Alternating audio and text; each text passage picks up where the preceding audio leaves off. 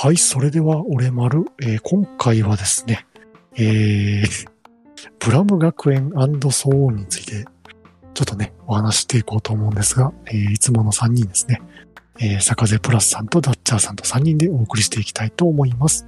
よろしくお願いします。よろしくお願いします。はい、お願いします。何気ない日々の風景とそれが色あせてゆくことの素晴らしさについて彼は口ずさんだ毎日の言葉も明日の約束も愛し合う二人も過ぎた日のことになるトゥトゥニューアルバム喜 C びと悲しみとおかしみが詰まってるそんなアルバムや好評発売中ということで、まあ、中身ね、1話ずつちょっとご紹介していこうかなと思うんですけれども、これが、えっ、と、あ、ここまず、あれですよね、コンテンツ自体が新装版になると増えてるんですよね。これ、うーん、そうですね。一つ増えてますかね。うんうんううんん。あの僕が持ってる9番だと、えっ、と、全部で10個のお話が収録されているんですけども、真相版はそれに一つ追加されているということなので、それはね、あの、一番最後になるんですか、11番目になるんですかね、それ。はい。はい。それはまあ、その時にちょっとご紹介していこうと思いますが、まずは1話目。これはゼブノイドっていうんですかね。ZEBNOID。あうんうん。あそうでしょうね。ちょっと待ってください。連載誌が。うん。びっくりしましたね、ちょっと。チャンピオンレッドって、チャンピオンレッ ド秋田書店の核実験場じゃないですか。取り扱い注意ですね。うノーリん。中ですね、これは。ああ、そうですか。秋田書店でも連載したんだ。ああ、これは本当にあの、短編 SF 作品ですよね、完全な。そうですね。はーい。まあ、あの、簡単に説明させていただくと、人間とハエの戦いですよね、これ。うん。何言ってんだ、おめえみたいになってきましたけど。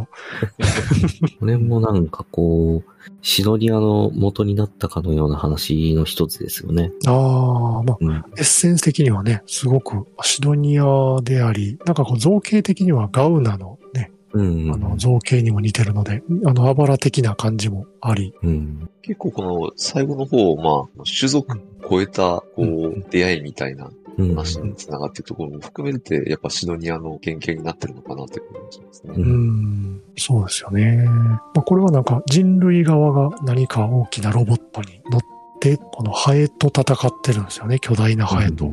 ね、獅子ハエ、トゲ刺すハエ。ということでね、次のページに出てますけど、これは、トゲトゲですね。結構なデカさですね、これね。うん。ね、この辺の描き方というか、まあこのカラーなんですけど、ピンク色で描かれてることもあって、なんかこう、やっぱりガウナ的なんですよね。ああ、確かに。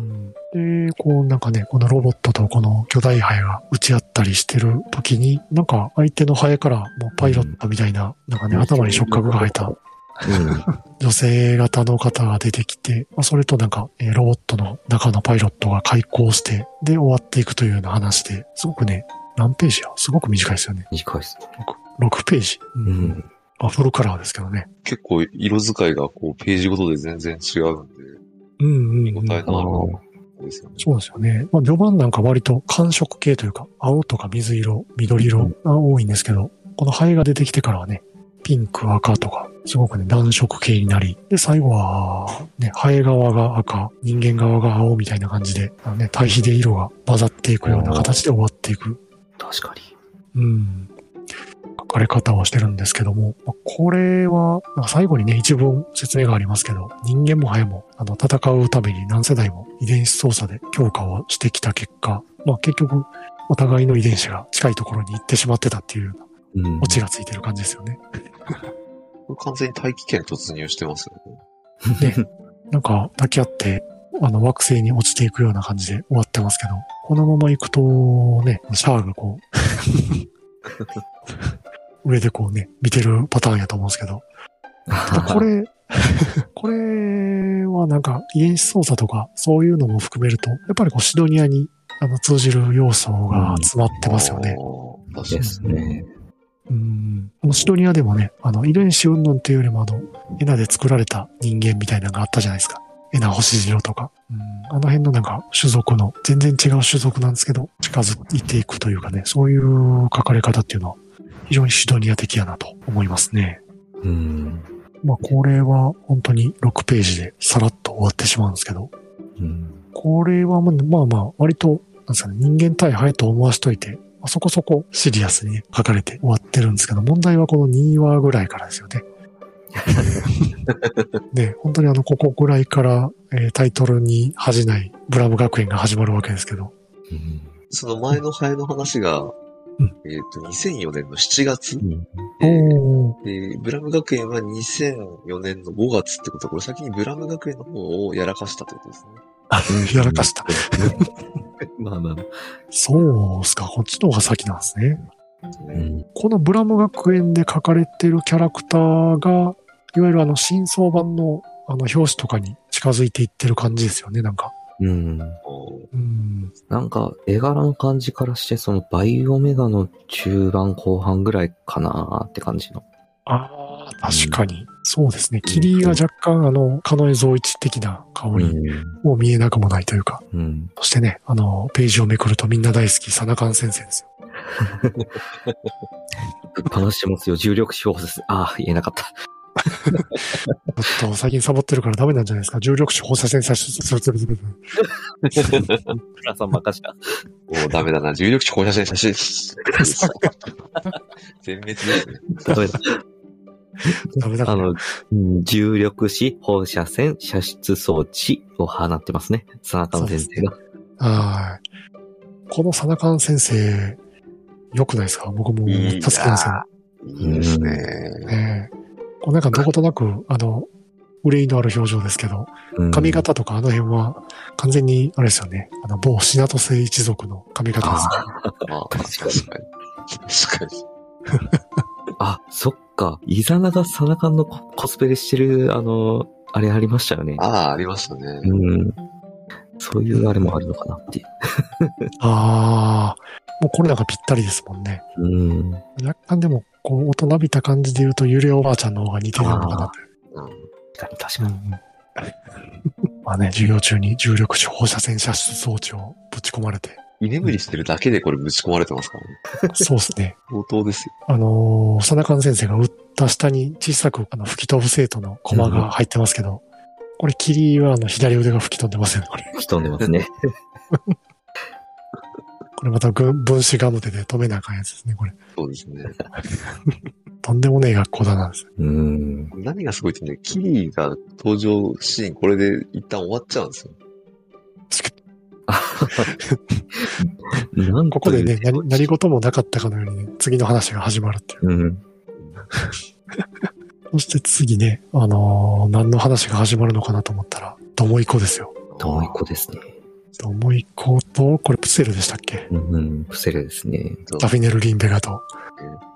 ダフィネル・リンベガ、これ何メートルあるんや、こいつ。いやダフィネル・リンベルがあって女の子だったんだっていう瞬間ですよね、これ。本当に。お前、お前セーラー服着とるんかになりません。この長さよ。うんでも、ね、この、ど、どもの学生服かっこいいですね。かっこいいですね。これ、ドモも結構大柄だったんで、ドモがだいたいまあ2メートルとして換算しても、ダフィネル・リンベガはこの3倍はありますね、これ。ですね。でけえ8キロメートルぐらい。ねえ。すごいな、こいつ。 ええまあその隣にね、プセルが座ってて、プセルに頬をあからあからめるドモですよ。 また悪い、悪い女ですね、これね。ねえ。あれ、そのページの一番下のコマ、そうそうそう人類女がいるっていう。ねえあの、ブラム第1話でおなじみの犬女ですね。結局あの、犬女は何者だったのっていう。ね、犬分断もそうですけど、犬自体も何なのって感じですよねう。んあの世界で。いや、もう、悪者的にはなかったことにされてるかと思ったのに、ちゃんと出てきてるっていう。このそうそうそう。ねえ。本当にでもあの犬女に関しては謎だらけでしたね。うん。いいや、かなり物語の核心をついてるキャラクターだとは思うんですけどね、本当うんなんかどうしどうもね、あの、キリに、キリにこうな何かを指令を渡しているような、うん。伝えているような、そういうキャラクターの位置づけ的に書かれてたんですけど。はい。えあれー、きりでしたね。うん、めっきり出なくなったんで気になりますね。気になりますね。で、そして次のページ。これはどっから突っ込んだらいいんですかね。めくるたんびに笑う、笑かしてくれますね。うん。絶対に笑ってはいけない二平作品ですね、本当ねこれ割と出席率高いのはセーフガードくんですかね、これ。ですね。で、先生が、先生が、これはね、みんな大好き。うん、絶対怒らせてはいけないメンサーボ先生です。セブ君の幸せそうな顔。うんこうわからめて。こいつ絶対一番前で聞いとるぞ。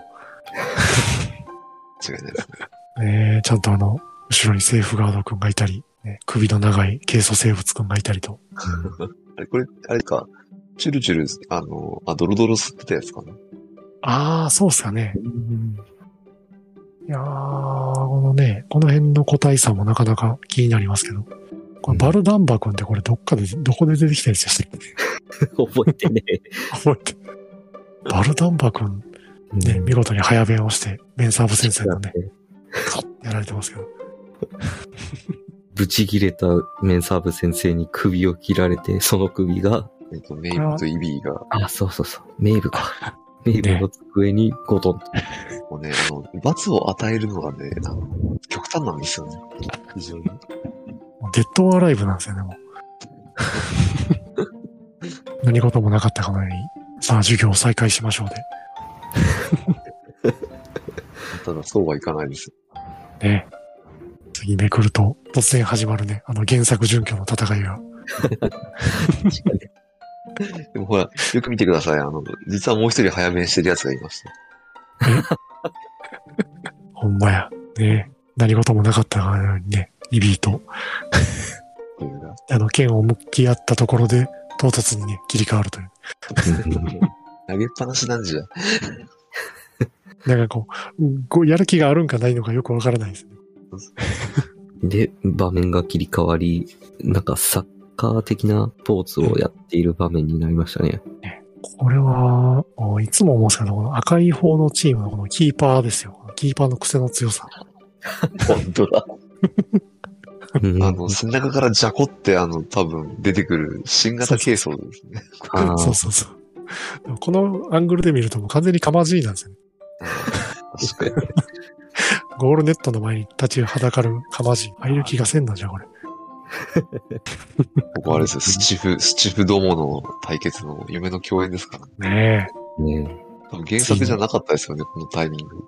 うんうん。そして、ね、次のページをめくると、あの、隣のコートではバレーボールをやってるんですけど、ね、もうまたダフィネル・リンベガ先生が立ってますよ、これ。でかいんじその斜め後ろは何ゃん。あの、静電、静電車のあの、荷物運びですそうね。そう、荷物運びですね。これああ、あいつか。はい はいはい。あの、コンテナを運んでったやつですね。あの、体が固まって、こう入れられてたあのコンテナをなるほど、なるほど。立てる気がせんよ。よく見ると、あの、体育座りしてるやつはあれですね。あの、重力子放射線射出装置を、あの、唯一撃った軽装生物。あああはいはいはい。ああこれ、頭になんかね、ついてるなと思ったんですけど、うん、また刺さってる的にも見えなくもないですよ。確かに。確かに。まだ、まだ刺さってる。うん、さらに言えばサービスショットですよ、このコマ。おっとわーおじゃ軽素生物好きには本当もうたまらんのじゃないですかきっと。ね。これは失われたはずのふんふんふんが入ってるじゃないですか。うん。白ですね。白ですね。ジロですね。てかラフィネル・リンベが足長いなモデル体型。これは何頭身なんでしょうね、これは。17、8頭身ぐらいありそうですけどね。あありそうですね。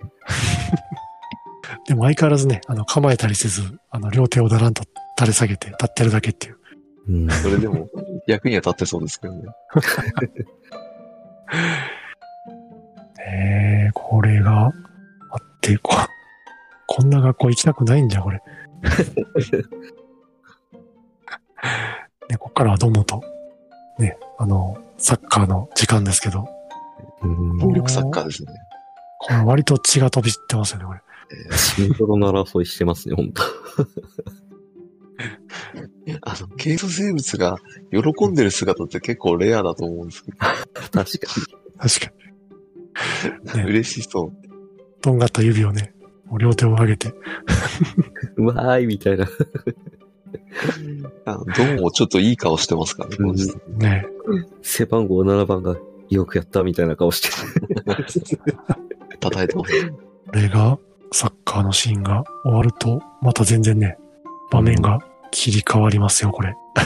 本当もうぐちゃぐちゃ。ここもどっからね、突っ込めばいいのか。何ですか、このウサギと猿は。意外とファンシーな趣味を持ってる、あの、何寝ぼけたこと言ってんだ、おめえですよね。何寝ぼけたこと言ってんだ、おめえは。これは、座ってるんじゃなくて、これ完全に机に固定されてるんですよね、これ。足があ、そうか、足があるんですね。足が一応ありますけど。 そっか。当局員なんですかね、一応。ね、なんかこう、職員室に三田館先生が帰ってきた体の感じですよね、これ。あの職員室の構造の癖の強さ。ね、職員室までこんな立体構造物にしてしまうというね。サナカン先生サービスショットじゃないですか、これ。いや、そうなんですよ。でもその、佐中先生のサービスショットの横の、ね、この、何言ってんだおめえの体ですよ。これどっかで見たことないですかおっと、えこれは、あれですよ。ああばらのあ、幅の。ライオンキレンの確かに。まさかの合 体、合体してた。 確かに。ね、ジェームスン型的なやつですけど。で、また、ページをめくると、うん。ね、こっからはもうサービスショットですよ。あちゃんとあの、さっき左手吹っ飛んだキリがちゃんと左手怪我してますから。あ。そうそう。ね、そそれで済むんかみたいな感じですけどね。お前吹き飛んどったぞって。で一緒に帰ろうってこれ、あの、ちゃんとブラム公式でラブコメ展開ってことですよね、これね。まあ、うん。ねああまあ作者本人が書いてますからね。うん。そして、 死亡のパンチが。ラッキー約スケベしょ束ですけどね。約束ですけど、これ、まあまあこれ殴られた時のキリの顔ですよ。猿みたいになってますね。うん。その前にあれですよ。キリーの、とっても珍しい、本当だ。実現したキリーっていうのがね、本当だ。 めちゃくちゃレアじゃないですか、こうれ。全編通じて多分ここだけちゃいますかね。何やってんだ公式ですよ。もっとやばい ですよ。ちょっと、ちょっといいですか、これ。はいはい。キリは結局これ一言も喋ってないんで OK ですかで喋っすね。てないですね。うん喋ってない喋ってなはい。そうですね。い。ね主人公。主人公。うん。主人公、ね、無口系主人公ですよ。うんやりきりましたね。ネット端末遺伝子を探してるわけでもないの で、特に喋ることもなくって感じですかね。でこう殴られた次のページですよ。まあキリーがこう頭をカキカキしてる先にちょっと死亡がプンって感じで歩いていってますけど、その下の建物の目、これね、あれ何よこの目。あの、シャキサくん食べる前のページぐらいで出てなかっいはいはいうんありましたね。うんた、あの目のシンボル。うん。うんうん。あれなのかなって。ああ、まさかこんなところに。細かいところまで。うん、こそうか、これはシャキサク工場かあーシャキサク交渉か。この構造物の感じは、作品的に言ったらどれに近しいんですかね。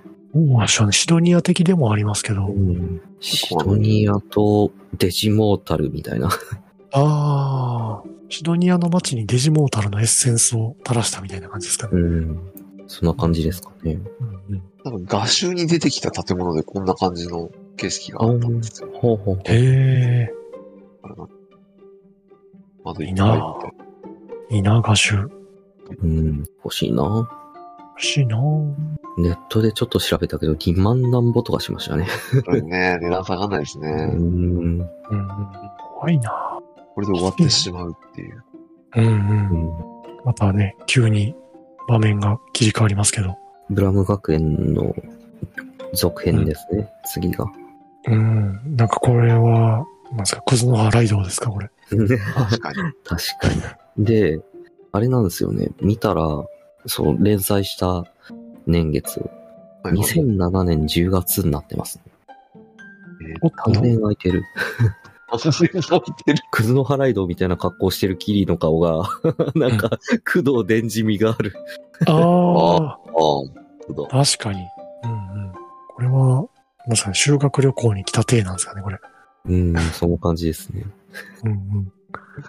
こう後ろに映ってる50の塔が50じゃない。何十やっていう。大文字焼きが大文字じゃないっていう。注文字焼きになってますね。 本 当だ。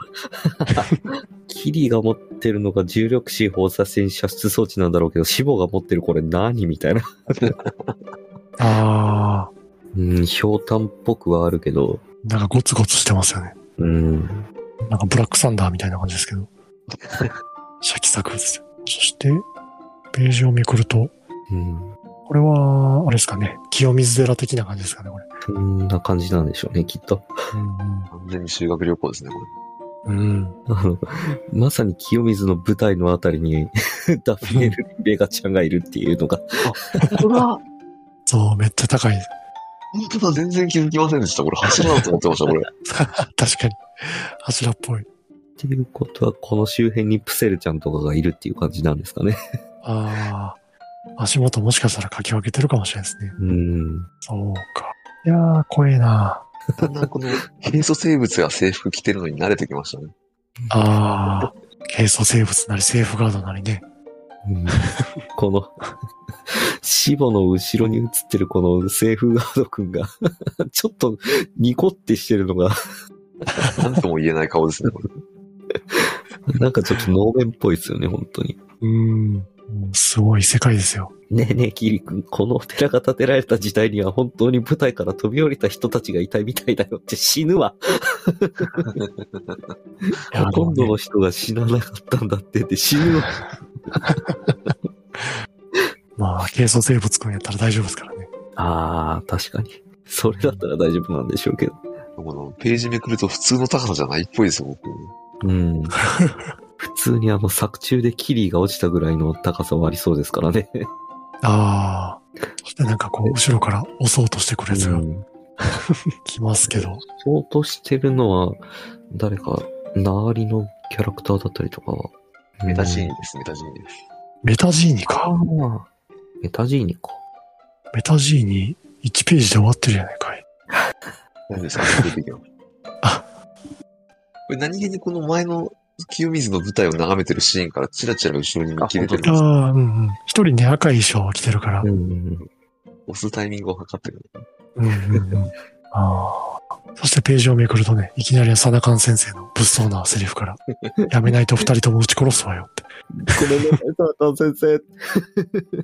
またね、友が喧嘩してるっていう。どうも、チーフが出してます ね。うんうん、そんで鹿が。鹿の癖が強い凶暴。なのよ。凶暴すぎるのよ。鹿さんがいっぱいいるよって言ってますけど、これはやっぱ体がいっぱいあるようなオマージュなんですか、ああ、なるほど。ね。もうなんですかね、このページはどっから突っ込めばいいか本当にわからんです。この千手観音とか、あの、ガンツかよ、みたいな。はいはいはいはい。ありました ね。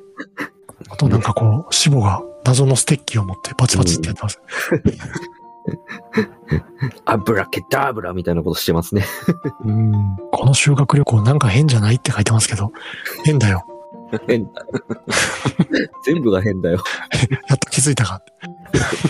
そして、このページをめくると、この話と黒幕ですかね。ですね。大仏ロボが出てきますけど。あ、そうか、ここで出てくるんですね。ジュニタリアス兄さんとメタジーニの中に乗ってるわけですね。うん。ちゃんと焦がしてるっていうのがね。むしろそれで進んでるんかって。確かに。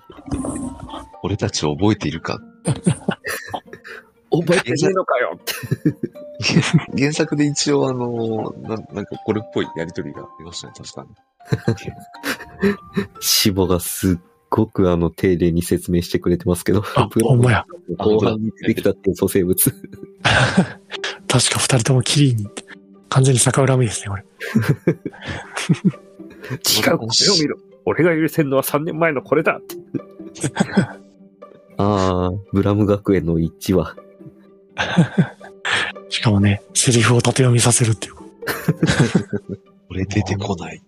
どっから突っ込んでいいけら、うんこれ。は。これ一応あの、ちょっとごめんなさい、ページ戻して申し訳ないんですけど、はいはい。あの、ジュニタリアス兄さんが、あの、鹿が出てくるあたりからもうすでに顔を出してるんですよ。あ、本当だ。おー。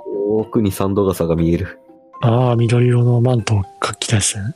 はいはい。一応なんか後ろからずずっとついては来てたみたいなんですけど、うんうんうん。縦読みまで、そして、ベタジーニに至っては私の出番はなかったって。泣いてるじゃないですか、かわいそうに。メタジーニちゃん。それに対するこの死母の顔ですよね。なかなかレアな死母ですよ、これ。確かに。スンってなった。死母検定でこの顔出てきたらわかんないな。うんああ、これは、まさか公式が書いてるとは思えん顔ですよ。で一コマ目の死母も若干死母じゃなくなってますからね。あまああ、なんまか、これはなんか逆に、頬をあからめて、なんか、少女漫画っぽい顔になってます。あ。ううんうんん。うん。そしてページをめくると、何をしようとしてるんですかねこのボタンを押して、なんか、輪っか状の何か出てきてますけど、ビーム的なのが。わかりやすいビーム表現ですね。うんうん。ああ、そっか。次のページ見て思い出した。うんうん。どうしよう、こっからがね、これがサービスショットの始まりですよ。うんふ何がボボボよ。全然聞いてないわよっていう次のページがね。うんいい素晴らしいですね。この光線は欲しいですね。うん世の男子みんな、うん、羨ましがるやつですね、ほんと。うんうん。一コマ目のこの右側、あの、上も下もすごく恥ずかしがってるんですけどね。うん。 左側が一切微動だにしてないっていう。男 前です。サナカン先生が。まあ、このコマでね、やっぱ一番あの注目すべきはあの右上ですね。うん。ね。はい。寝るリンベガちゃんが。慌ててるけど何も脱げてないですね、これ。もともと制服を着てたんだろうなっていうぐらいですけど。 一体何が、どうなったらこんなコマができるのかよくわからないです けど。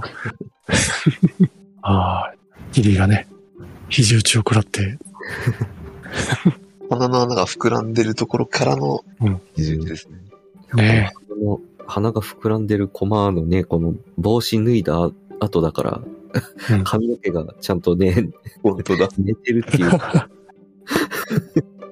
変な髪型になってる。幅の、からの漫画太郎的な。コミカルな殴られ方っていうのは、あの、谷風長手に繋がってま感すじよ。ますね。うんはここで、えー3話が終わると。うんい。ひどいんじ。もうオチがドリフなんですね、これ。そしあうん、3話目が、アフタヌーン2008年5月。半年ちょっとぐらいですかね。で、こ、この話はほぼなんか、あれですね、もうシドニアみたいな感じになってますね。うんうん序盤から中盤ぐらいの。うん。うん。基本ね、このラッキースケベで殴られるっていうのは完全にスタニアの流れですからね。ということで3話が終わって、次が4話ですね。これはまたメタジーニちゃん大活躍の巻ですかすっかりレギュラー出演じゃないですか、ジュニタリアス兄さん。ジュニタリアス兄さん、そもそも原作でほとんど出てきてないのにね。増刊島本体だってこれ完全にボーリングのピンですから。ね確か何を増刊するんやって。差し込みする装置が若干古風なんですね。でかい何か。カートリッジを刺す感。に。うん。 MO カートリッジみたいな感じです。そうですね。まあ、でかさ的にはなんか、ブリタニカの辞書ぐらいありますけど、ここであの、文字が出てくるんですけど、この文字の出し方はもう完全に、あれですよね、あの、シトニアの文字の出し方じゃないですか、これ。萌え属性転写版って書いてますけど。引退不足、使用現金って書いてありますね。馬車じゃないですか。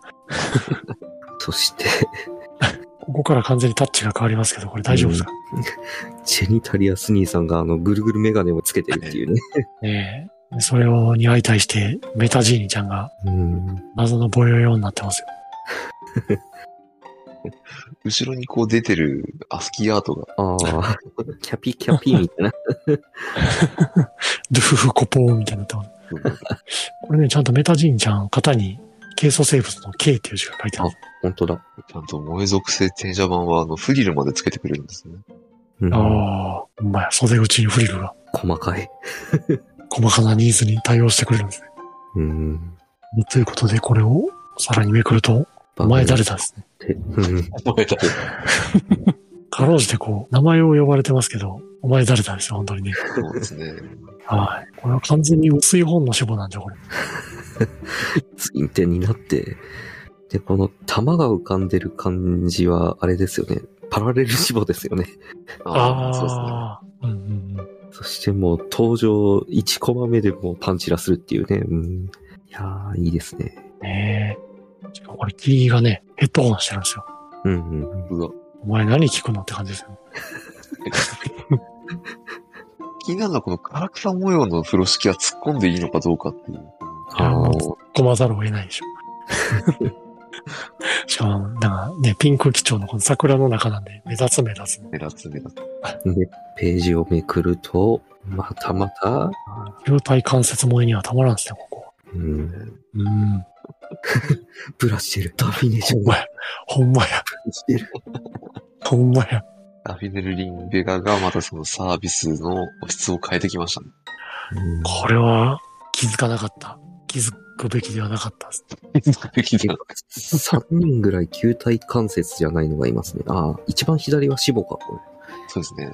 ああ。で、右側に、うん、お尻だけ見えてる子がいて、うんで、。真ん中に、この刀担いでるの誰なんだろねえ。これ誰ですよ。う。うん。隣、あの、ケモシッポがいますよ。ああ、確かに。金髪ケモシッポ。あ、二平先生が書きたかっただけですかね。うんそうですね。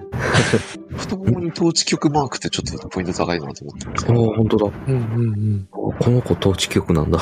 これもチラリズムですよね、これ。うん。高度なチラリズムです。で、刀持ってるこのと、左隣のこのセーフガードちゃんがいいですね、僕的に。ああ。 2B 感そうそうそう、トゥービー感があっていいですね。ぶれへんな。もちろんね、ここのサービスカットもたまらないですけど、うん。次のコマのセルちゃんの変化ですよ ね。どうしたお前って。うんお前誰だです。お前ネタで。いで、やなんか、ね、 ドボチェフスキーがちょっとなんか、鶴内さんっぽくなってるっていう。ああ、確かに。に。確かに。うん。うんうんうん。これ、見てる視線は完全に、鶴内ですよ。うん、鶴内だね。 どうも、俺やっぱり保健室行ってくるっていうコマのところになんか、三角チーズこれ。 消しゴムの隣は。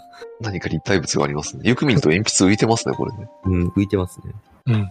どうも、あ、どうもイコで、おイコの体がないのが普通やったじゃないですか。はいはいはだからもうなんか、完全にこれはエスパー扱いみたいになってるんですかね、イコは。い。うん。横消しゴムも立ってるでしょ。立ってます ね。うん。そしてね、ページをめくって、この、サナカン先生の格好ですよ。ガン先生も変わってるな。こむ、突っ込まずに行った方がいいんですかね、これは。あの、最初に、あの、霧を打った時の重力子放射線射出装置ではないですよね、これ。ああ、無反動型ですね。うん。でかい方のやつですね。うん。やで、スレーションしようとしてたのに、イコが来るなって、っていう、あれで、どうすればその壁ぶち抜くようなことになるのかっていう。わかんないけど。知ってこのぶち抜いた先が、この後ろの、前回の大仏の残骸かなんかじゃないですかね。あー、大仏の頭か、これ。うん、多分。なるほど。うるさいなにって言ってるの、何、なんすかこれ。 何者ああれですよ、あの、何言ってんだおめえですよ。あ、デザインが変わっちゃってて。なんとあの、下の体がついてるでしょ。本当だ。JF 型がついてる。の次のコマですよ。死お後、前誰だモンスタートラックっていうレベルじゃねえぞ。 若干雲が見えますからね。うん。これは完全にあれですかね、ツインテールが書きたかっただけなんですかね。う。うんん。 車ですね。あ、車。うん髪型的にはもう、初音ミクですよね。確かに。うん次のページですけど、あの、 何寝ぼけたこと言ってんだ、おめえ先生って、つけ汁先生っていうの。名前。うんなんちゅう名前。成獣屋の、じゃなくて、漬け汁なんですね。うん。うん。そうか。あ、これまた新しい早口言葉じゃないですか、これ。お、お前。ああ。間違いない。よし着衣着衣分解工学発生装置だ。女子着衣工、 女子着衣分解工発生装置。女子着衣後分、あ、ダメ。言えないそしてこの分解装置をドモが持っていくんですね、これは。そんで、誤って大仏の方のボタンを押してしまうと。頭って言って ますね。これ結局、大仏の頭を、ここにあるっていうことは、さっきのあの、あかんやつだと思ってたやつ、やっぱり大仏の頭の構造の違うなんですか、だと思いますけどね。でもあれ修学旅行先でしたよね。持って帰ったんかな。持って帰ったんですね。持って帰ったんでしょうね。お土産ですか。うんでかいな。またあの、輪っかレーザーが出る。うんうん。これはまあ、エボは完全にサービスカットですけどね。やっぱりサナカン先生脱いでも、あの、別にサービスになってない。完全にセーフガードボディで。本気のパターンですからね。うん。で、プセルちゃんのサービスショットが。うんうん。ボンですよ。で、その次の死母がね、うん。パッカーンしてますよ。ひどいですね。ひどい。あれはひどいですよ。うんあの高さ飛べたんだっていう。うんまあまあ、これも貴重な。うん。キリの顔。尊ししてますね。ますねはい。この辺はもう完全にサービスショットが続きますね。うん。なんでしょうね。本当にあの、絵のタッチが、ブラムの後から全然変わってる感じですよね。うん。若干バイオメガで変わり始めて。うん。うん、ねえここまでの萌え要素はなかったん。まあ、もともと、ね、そういう要素がこの漫画にないんで、うんあ。れですけど。その作家が萌えを描くとこうなりましたみたいな感じですよね。本当にあの、準備は OK って感じですね。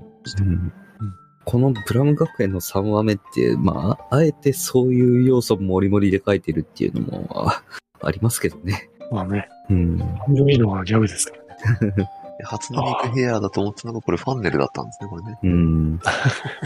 見事にファンデルですね、これ。あの、貫いた後、まだ倒れたキリをさらにやってるでしょ。追い打ちがえぐいのよ。いいですね。そしてね、この次のページで衝撃の事実ですよ。全ドモイコファンが震えましたね。以降、女の子だった。その手があったか。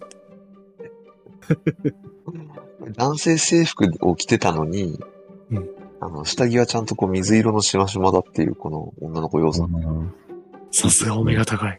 うん。やそこいやっぱー、うん、あれですね。女子着衣分解構成。あーあ、くっそ言えないな。